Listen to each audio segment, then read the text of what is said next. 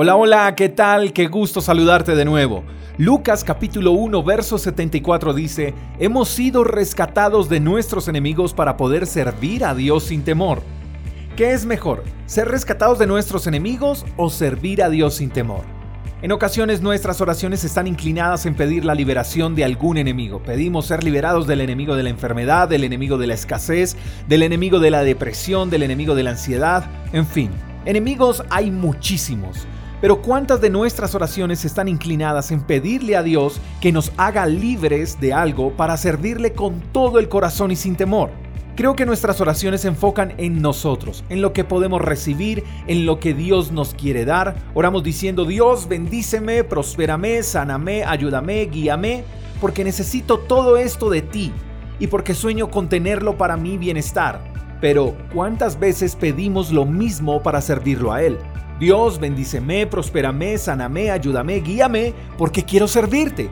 Ahora bien, creo que no oramos de esa manera porque creemos que para servir a Dios tenemos que renunciar a nuestras profesiones, porque tenemos que renunciar a nuestras empresas, porque tenemos que renunciar a nuestros sueños. Incluso alguien con poca visión alguna vez nos dijo que la única manera de servir a Dios es dentro de una iglesia, y la verdad es que no. Tú y yo hemos sido rescatados de nuestros enemigos, de la pobreza, del pecado, de la mentira, de la enfermedad, de todo lo que nos podamos imaginar con el fin de servir a Dios. ¿Lo puedes servir en la iglesia? Claro que sí, pero también lo puedes servir en tu familia, teniendo un buen testimonio. Lo puedes servir en tu trabajo, siendo correcto y digno de confianza. Lo puedes servir en la universidad, siendo luz. Lo puedes servir en tu barrio, siendo servicial con tus vecinos. Puedes servir a Dios con lo que haces, con tus talentos, con tus manualidades, con tu arte, con tu profesión, con tu negocio, con todo. Así que no te frustres si no puedes servir a Dios dentro de un templo. Hay más por hacer por fuera dentro de la iglesia.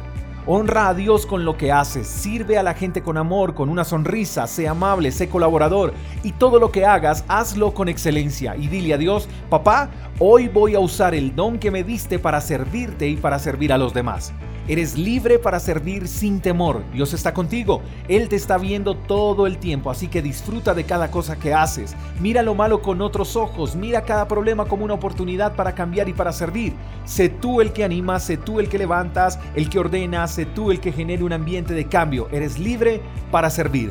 Espero que tengas un lindo día. Te mando un fuerte abrazo. Hasta la próxima. Chao, chao. Gracias por escuchar el devocional de Freedom Church con el pastor J. Echeverry. Si quieres saber más acerca de nuestra comunidad, síguenos en Instagram, arroba Freedom Church Call. Hasta la próxima.